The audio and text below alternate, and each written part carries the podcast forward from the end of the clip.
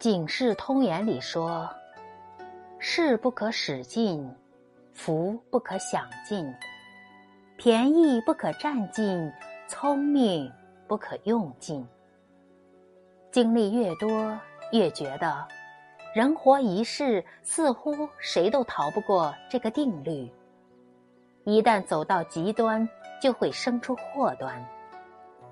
气球太大会爆，杯子太满会溢，做人太狂会倒，不加以控制的人生，终究会是一场灾难。走过半生，才明白。一个人成熟的标志，不是放纵，而是学会控制。人生真正的醒悟，从收敛自己开始。